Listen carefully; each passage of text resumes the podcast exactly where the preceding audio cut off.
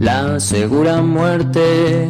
Nada de lo humano nos es ajeno con Bernardo Borkenstein. ¿Qué haces ver? ¿Cómo andás? Hoy cambiamos de canción. Cambiamos de canción. El tema no, no da para nuestro arranque habitual de, de bromas y chistes porque estamos pasando un momento, como dice la canción, ¿no? Aunque, aunque venza el miedo. Y bueno, la realidad es que nos despertamos el sábado con la noticia de que eh, el grupo terrorista Hamas había lanzado un ataque de un volumen inusitado contra Israel eh, y eso provocó una respuesta inmediata de Israel y sobre todo las especulaciones de hasta dónde van a llegar esas respuestas. Porque vamos a entendernos, es claro que hay una asimetría de poder militar entre Israel y la franja de Gaza, pero eso no quiere decir que Israel tenga este, ni derecho ni ganas de ejecutar ese poder militar. Eh, Así que eh, la situación fue tremenda. eh, por supuesto que quedaron en evidencia todos los que decían aquella estupidez de que eran palos contra misiles. O sea, quedó claro que esta es una guerra de misiles contra misiles. Y 5.000 misiles de una, yo te quiero decir, es algo impresionante. Mira, un misil, uno del tomo de hierro concretamente, que es un misil contra misiles, cuesta 20.000 dólares. Y la plataforma de lanzamiento 100 millones de dólares. Y cada plataforma lanza 20 misiles y no se recargan. O sea, tenés que tener un, par de días para hacer un par de mantenimientos y ponerle misiles de nuevo. Entonces, si te van a mandar 5.000 misiles, misiles, precisás, em, bueno, para 1.000 misiles, 50, son 250 plataformas para bancar 5.000 misiles. Sea, eso estamos hablando de arriba de 10.000 millones de dólares de costo. Es una cantidad impresionante de dinero. Y esa es la razón por la cual el domo de hierro no pudo parar 5.000 misiles. Porque no estaba preparado para esa escala.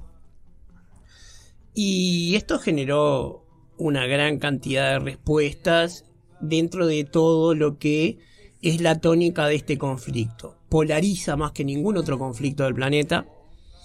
Y eh, nunca había un tema, salvo los antivacunas, que genere más opiniones de ignorantes y de gente que no sabe nada, pero hablando categóricamente sobre el tema. Este es un tema muy complejo. El primer error que no hay que cometer es considerar que jamás que es un movimiento terrorista es los palestinos. No. Jamás ni siquiera es los palestinos de Gaza.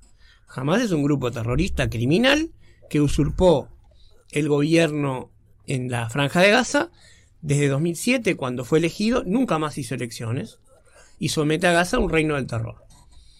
Ahora bien, Israel, que es un Estado democrático, eh, con una democracia plena, eh, completamente gay friendly, de plena agenda de derecho, etcétera, etcétera, está pasando un momento de su democracia terrible con este una derecha increíblemente virulenta y un Netanyahu que hace cualquier cosa para mantenerse en el poder, tiene, no sé, 200 años y sigue aferrado ahí. Él que fue bastante responsable del tema de la intifada que ocasionó todos estos problemas. Y entonces eh, nos encontramos con que lo más probable es que tanto a la mala gente de eh, Gaza como a la mala gente de Israel les sirva esto. Pero son pocos. No son la gran mayoría. ¿tá? El problema es que... eh, voy a hablar de Uruguay, ¿no? Acá todo el mundo, este, todos tienen una opinión, nadie entiende nada, pero todos tienen una opinión. Hay muy poca gente formada en el tema. eh, menos gente todavía formada que no tenga una opinión parcial. Vamos a aclarar, yo la tengo, yo no soy imparcial en este tema. Tampoco necesito serlo, no soy periodista, soy filósofo. Y este comunicados como el del Partido Comunista o de la FEU muestran que son gente que no solamente no saben nada, sino que tienen una agenda política y la verdad no les interesa. ¿Tá? Entonces, eh, otros partidos políticos, incluyendo el Frente Amplio en General, han sido más razonables. Condenan lo que creen condenable, pero no perdonan la parte del terrorismo, como si lo hicieron la FEU y el Partido Comunista. Y por supuesto, el PIT-CNT. Entonces, acá eh, hay que empezar a derribar un montón de mitos. Esto no es un tema de malos contra buenos. No están todos los buenos de un lado y todos los malos del otro. Disparate pensar eso. En ningún conflicto de la humanidad, ni siquiera en el caso de la Alemania nazi, estaban todos los malos de un lado. Muchos buenos quedaron atrapados en la dinámica nazi. Por supuesto, está. Este, tanto en la Unión Soviética de Stalin como en la Alemania nazi el aparato del Estado era maligno en sí, anda a buscar a los buenos. Pero es este, hasta lógicamente imposible pensar que todos los buenos están de un solo lado. Por otro lado, no podemos cometer el error de ser tan europeocéntricos y nosotros como uruguayos somos bastante europeomentales, o sea, y Sudamérica también tiene una mentalidad occidental en ese sentido, de pensar que eh, los árabes, y, en concreto los musulmanes suníes, son occidentales raros. No, son árabes. Y son musulmanes. Son una cultura diferente. Con valores diferentes, con criterios diferentes. Por ejemplo, una cosa que para nosotros es casi una profesión de fe laica, que son los derechos humanos, son un invento occidental. Es un decreto de la ONU que no todo el mundo tiene por qué creerlo y de hecho no todo el mundo cree en ellos. Hay países con pena de muerte, aún en Occidente, Estados Unidos es uno. Hay países donde hay matrimonio infantil, hay países donde sigue habiendo esclavos. los derechos humanos que nosotros damos por algo este, sentado y que probablemente desde un punto de vista ético lo sean, hay muchas culturas que legítimamente no lo creen. Legítimamente en el sentido que tienen derecho a creerlo, no legítimamente en el sentido que sea este, moralmente legítimo, por ejemplo, tener esclavos. Eso no lo estoy sosteniendo. Entonces, hay que entender qué fue lo que pasó acá para que se generara este, este conflicto que lleva tantos años. Para empezar, cuando eh, los judíos empiezan a emigrar hacia la tierra de Israel, eh, no había un Estado palestino. Nunca, jamás hubo un Estado palestino. Punto. ¿Está? Eso aparece al mismo momento que aparece Israel con la partición de Palestina en 1948. ¿Por qué digo esto? Si la palabra Palestina definía esa zona, esa zona, perdón, desde el Imperio Romano. Por esa misma razón, nunca fue un estado propio. Primero fueron el reino de Judá y el reino de Israel, después fueron la, tetrarquía de Galilea la tetrarquía de Judea, reino romano, después reino romano de Oriente, imperio bizantino, imperio otomano, protectorado británico y recién en el 48 aparecen dos países. La propia Siria es un país independiente desde el 29. No estamos hablando de países autogobernados desde tanto tiempo. Por otro lado, el lema del sionismo, de la inmigración, fue una tierra sin pueblo para un pueblo sin tierra. Y eso no es verdad. El sionismo este, tenía ese lema porque nos estábamos escapando, voy a decir yo, porque los judíos de mi familia vienen todos de ahí, de este, muchos eh, momentos de antisemitismo. Fíjate que mi papá se llamaba Adolfo, lo cual quiere decir que mis abuelos vinieron bastante antes de la Segunda Guerra Mundial. De hecho, mi papá nació en el 34. Mis, mis, abuelos vinieron más bien por el antisemitismo cosaco, que venía de, la, de la Rusia zarista y de los pogroms, que de otra cosa. Que en el, en el borde contra Polonia se, se, se cebaban con la violencia. Entonces, esa, digamos, retórica de un pueblo, una tierra sin pueblo para un pueblo sin tierra, no es verdad. Había habitantes en lo que hoy es Israel y Jordania, que la provincia Palestina era Israel y Jordania, no solamente el territorio de Israel. ¿Cuánta gente había? Muy poca.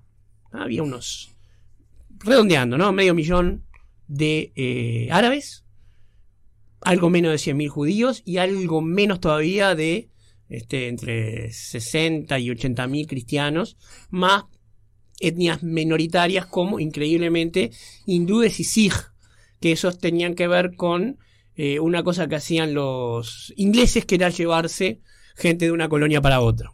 O sea, por la razón que fuera, este, esa era gente que había inmigrado también. Entonces no estamos hablando de un país que ancestralmente lo gobernaba un pueblo que se autollamaba palestino, no lo llamaban palestinos, lo llamaban árabes, como era lo que son. Y este, estuvo gobernado siempre por una potencia extranjera. Siempre. Bien. Ahora, ¿qué pasa? Los ingleses crean, eh, digamos, este, la partición de Palestina cuando liberan el protectorado, después de resistir montones de cosas, eh, movimientos guerrilleros este, judíos, movimientos guerrilleros árabes. Nadie quería a los ingleses ahí. ¿Ah? Los ingleses en su momento fueron más o menos bien recibidos porque sacaron a los turcos, pero era un momento que este, parecía un tablero de TEC, las alianzas se iban de un lado para otro, por ejemplo, el muftí de Jerusalén, este, líder árabe de, Jerusalén, en este, los años previos a la, a la partición de Palestina en la Segunda Guerra Mundial, eh, viajó a reunirse con Hitler y era aliado de los nazis. Pese que para los nazis, entre judíos y árabes, la diferencia entre la última basura y la penúltima. Pero ¿qué pasa? El amigo de mi, de mi enemigo es mi amigo y se aliaban de esa manera. Entonces, eh, el odio, bueno, viene de aquella época, pero no estamos ante una situación que ninguno de los dos pueblos pueda reclamar. Acá estuvimos milenio y ustedes aparecieron recién. Ninguno de los dos. De hecho, eh, el pueblo palestino actual no es descendiente de los pobladores originarios solamente de eh, la tierra llamada Palestina, porque son demasiados. No habría forma de que fueran tantos. Tengo una pregunta. Yo me llamo Silencio. Sí, sí, sí, sí. Yo eh, no sé nada eh, más que lo que puedo opinar como ser humano y desde, mm, parezco una hippie, pero desde el amor y, y como dijo Drexler, ¿no? Los que estamos del lado del, de- del amor y del ser humano y de que tengo amigos que adoro judíos, o sea, solamente ese lugar sin saber historia.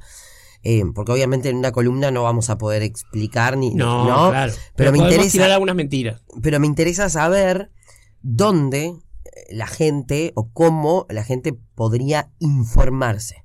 ¿Me explico? Bien. Este, ahora voy a eso. Este, yo estoy casi en el mismo lugar que vos. Yo estoy al lado de odio a todo el mundo, pero por igual. ¿Está? Este, pero ya sabemos que yo estoy muerto por dentro, así que. Ahora te digo dónde la gente puede informarse. Básicamente, eh, leyendo eh, autores, tanto sionistas como por palestinos, porque no hay prácticamente ningún lugar eh, estrictamente neutral en esto. Este, este mm, tema virtualmente ha impedido la neutralidad. Y los artículos académicos que podrían tener ese tono no están al alcance o al nivel de cualquiera. De hecho, al mío no están, yo no puedo. Yo tengo que leer este, este divulgación. Pero no propaganda. Divulgación, que es otra cosa. Ahora bien, eh, es importante entender las raíces del conflicto. Si tú me preguntas a mí cuál es mi opinión, tiene que haber dos estados, independientes, autónomos, y por autónomo quiero decir que tengan la posibilidad económica de vivir sin muletas, que en este caso Palestina en este momento no puede. Si a Palestina en este momento se le acaba apo- a Cisjordania el apoyo económico de Israel y en ciertas cosas, colapsa. ¿tá? En parte porque ha vivido en estado de guerra constante, en parte porque Gaza, que está del otro lado, tampoco es amigo de los que están gobernando Cisjordania. ¿tá? O sea, acá hay enemigos grandes, enemigos chicos y enemigos más chicos que no se llevan bien. Ahí está el problema de suníes y chiíes. Hezbollah en el Líbano y Hamas en Gaza son en realidad enemigos, pero como tiene un enemigo más grande que es Israel en el medio, virtualmente hacen el movimiento de pinzas. Este, entonces es, es algo realmente complicado. El tema de suníes y chiíes es para otro momento, es demasiado complicado para explicarlo ahora, pero este fue el fundamento de la guerra Irán-Irak, por ejemplo, y es el fundamento de la este, enemistad en ese momento entre Arabia Saudí e Irán, que es parte de lo que se supone que está en eh, la capacidad de fuego que adquirió Hamas, regalada por Irán, por supuesto, y este para torpedear un posible acuerdo de paz que iba a haber entre Arabia Saudí e Israel, que no le servía a los chiíes en este caso. ¿Tá? Ahora bien, vamos a entender algunas cosas. Cuando se genera la partición de Palestina, a Israel, le toca- a Israel le toca un pedacito muy chiquitito de territorio, lo que era el Emirato eh, Palestina tras Jordania pasa a ser el Reino de Jordania. Y ese estado tan pequeñito, pero que es más chico que Tacuarembó, vamos a entenderlo, Israel hoy es más chica que Tacuarembó. ¿Tá? Mirá la tierra que estamos hablando. Eh, se le ofrece a los árabes que vivían en Israel dos opciones. Se quedan con el gobierno que queda, o sea, viviendo en un estado judío, eh, o este, pueden emigrar. Y muchos se quedaron. Hay muchos palestinos viviendo en Israel. No en los territorios ocupados, y que quede claro que digo ocupados, no en Gaza, en Israel. Y otros se fueron. Ahora bien, los que se fueron, principalmente a Jordania, pero también al norte del Líbano, no fueron recibidos como hermanos por los jordanos, no fueron integrados a Jordania, fueron mantenidos en la frontera como refugiados en campamentos. Y ese es un punto que hay que hablarlo. Y también estuvo todo el tema Septiembre Negro, que fue una masacre de jordanos hacia palestinos. ¿tá? Y hay que entender por qué, siendo la misma gente. Es como si, este, no quiero hablar de sarteños y, y gente de Paysandú porque está el chiste de que ellos se van mal. Pero es como si gente de Flores no recibiera gente de, de, este, qué sé yo, de, Florida. Hay una inmigración masiva de Florida y los de Flores no lo reciben. A ver, este, hay poca gente en Flores, pero llamale H, no sé, Colonia y San José. Dos departamentos cualquiera Uruguay. Es exactamente lo mismo. Ah, entonces, entender por qué es un punto importante. Además, este, hay que entender cuáles son las demandas actuales. En Uruguay hay movimientos suficientemente ignorantes y suficientemente malintencionados como, qué sé yo, este, Dilma Leite, que eh, ha sembrado de, de grafiti la ciudad con un solo país desde el río hasta el mar, que es un lema del integrismo palestino que implica que hay un solo país desde el Jordán hasta el mar, lo cual quiere decir literalmente que desaparece Israel. Israel muy a favor de eso no está, mayormente quiere seguir existiendo. Entonces, la solución de los dos estados, a mí me parece la mejor, pero ha sido sistemáticamente torpedeada por los palestinos. Y esto no es casualidad y es algo que Occidente debió pensar mucho mejor. Porque los palestinos no pueden aceptar una solución que les resulte humillante y que tiene que ver con el mismo problema por los cuales los jordanos no los aceptaron. No los aceptaron por algo, y es que los palestinos cometieron un pecado terrible, que es perder Tierra Santa. Es una humillación terrible al interior del Islam. Los palestinos no son considerados musulmanes de primera. ¿Tá? Ellos no te lo van a decir, no lo van a reconocer, por supuesto. ¿tá? Pero la primera vez que son marginados, son marginados por Jordania, no por Israel. Entonces reclaman la Nakba, que es, el es la gran vergüenza, y el derecho de retorno. Entonces cada vez en los tratados de Oslo y todos los otros tratados que fueron intentados hacer, el derecho de retorno era uno de los grandes problemas que no permitió que se concretara un acuerdo de paz. Israel no va a permitir derecho de retorno porque eso implica que Israel pierde todo acceso a su lugar más sagrado que es el muro occidental. Y mucho menos sin garantía de paz. Porque ese es el otro tema. ¿Por qué Israel no puede ni siquiera con un gobierno de, de izquierda como lo tuvo en su momento este, antes de, de Netanyahu? Izquierda y derecha en Israel es una cosa completamente distinta, pero eso también es para otro momento. Este, porque liberar los territorios ocupados, para mí son liberados, son ocupados, sin ninguna mínima garantía de paz es suicida. Fíjate que hoy de mañana Israel tuvo que de, este, atacar y deshabilitar eh, el aeropuerto de Damasco en Siria. Son terrenos muy cortos. Uno dice, son dos países, pero estamos hablando siempre de distancias intra-Uruguay. Entonces, ¿por qué? Y bueno, porque de Siria atacaron a Israel. Claro, yo lo, lo vivo desde amigos que quiero mucho, que, que tienen sus hijos en el frente. Uh -huh.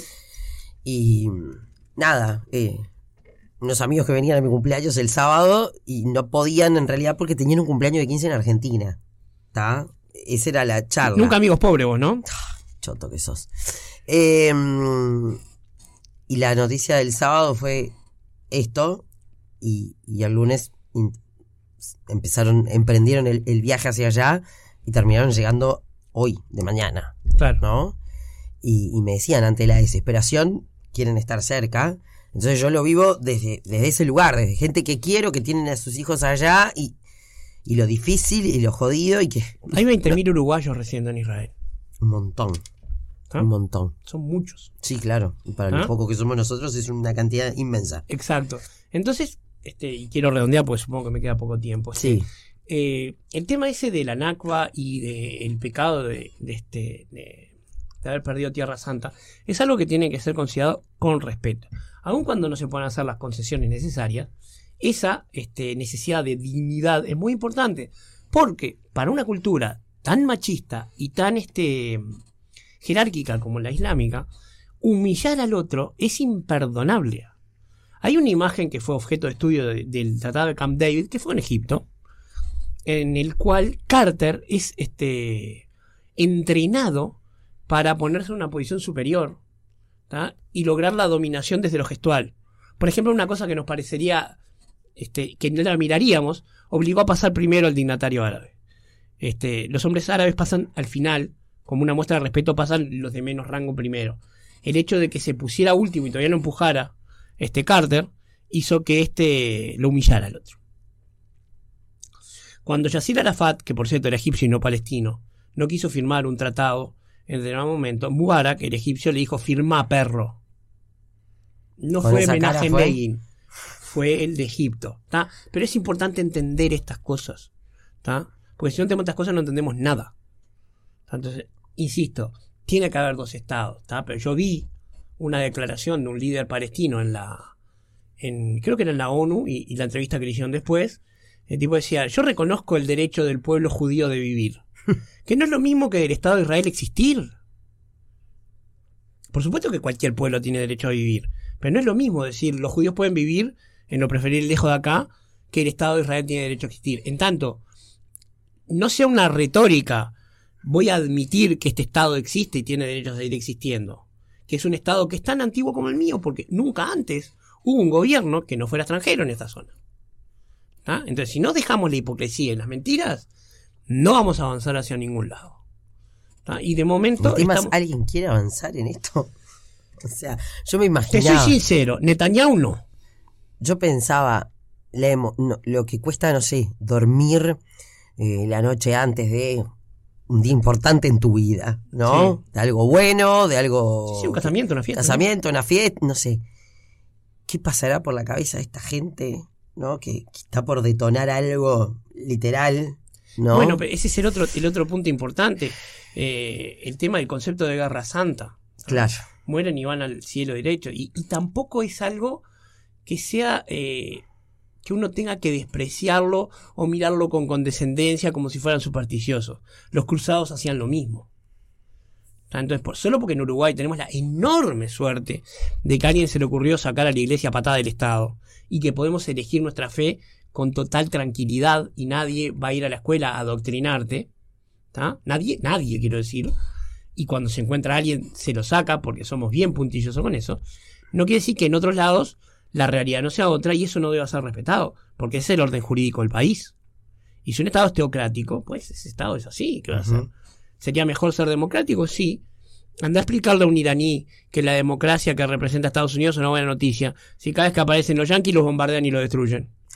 De los mundos que se hicieron, en el tercero nací. Pero eso ni me preocupa, yo soy mucho más feliz. Dijo, no te va a gustar y no puedo parar de...